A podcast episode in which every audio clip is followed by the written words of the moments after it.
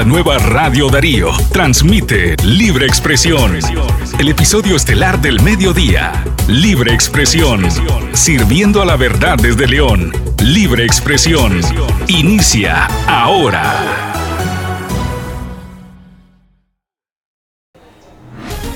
Bienvenidas y bienvenidos al podcast informativo de Radio Darío Libre Expresión, con las informaciones más interesantes de la tarde de hoy miércoles primero de febrero de 2023.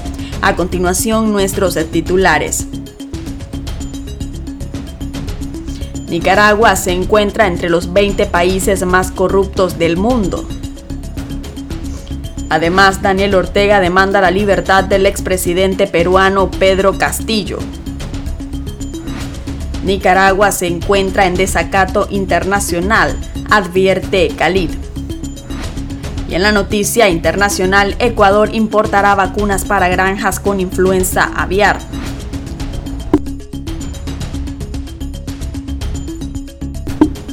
Y de esta manera es como iniciamos el desarrollo de las informaciones.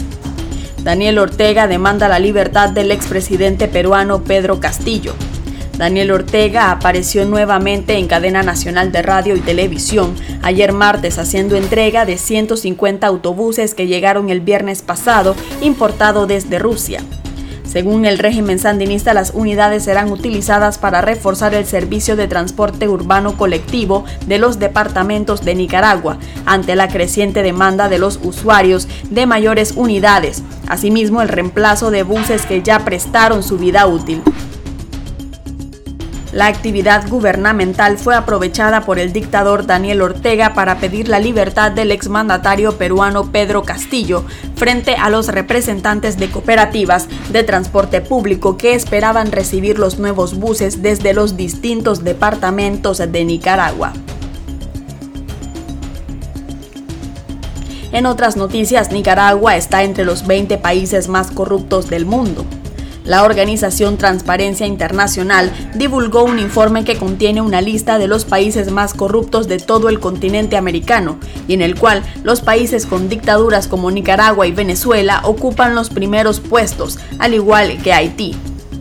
Transparencia Internacional indicó en su reporte que ningún país del continente registró mejoras significativas en los últimos cinco años en la clasificación del índice de percepción de la corrupción, que mide los niveles de corrupción en el sector público en 180 países del mundo en una escala de 0 a 100. Entre los países que tienen menor índice de corrupción en toda América se encuentran Canadá y Uruguay, ambos en el puesto 74, seguidos por Estados Unidos que se ubica en el puesto 69, mientras que Venezuela ocupa el puesto 14 de los países más corruptos a nivel mundial, seguido de Haití en el lugar 17 y Nicaragua en 19. En otras noticias, Nicaragua se encuentra en desacato internacional, advierte Khalid.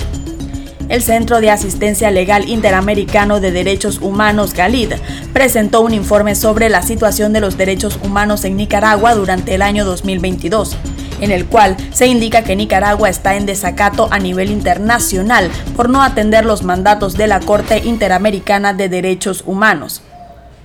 Entre los hallazgos de Khalid se destaca que actualmente existen más de 251 personas privadas de la libertad, de las cuales 76 son beneficiarias de medidas provisionales otorgadas por la Corte IDH. En otras noticias, renuncia asesor presidencial de los Ortega Murillo. Carlos Danilo Salazar Sánchez, uno de los funcionarios de confianza de Daniel Ortega, renunció ayer eh, lunes a su cargo como asesor presidencial en aeronáutica civil y también al puesto de director general del Instituto Nicaragüense de Aeronáutica. La administración sandinista no dio a conocer las motivaciones de la presunta abdicación del ahora exfuncionario, quien desempeñaba los dos cargos desde 2018 y en su lugar nombró a Mario José Altamirano Díaz.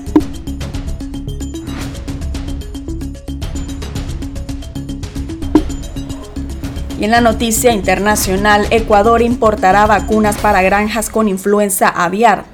Ecuador aprobó la adquisición de vacunas para enfrentar un brote de influenza aviar que ha dejado alrededor de 1.2 millones de aves muertas o sacrificadas. especialmente en el centro norte de la región andina, informó Patricio Almeida, director de Agrocalidad, entidad a cargo del asunto.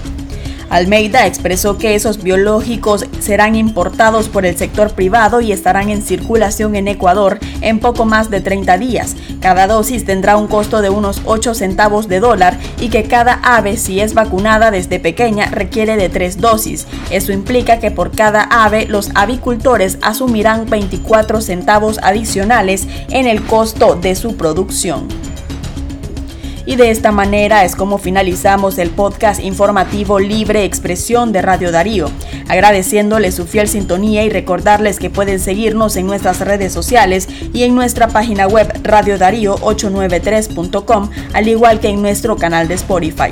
Muchas gracias por su fidelidad y recuerden que juntos derrotamos la censura.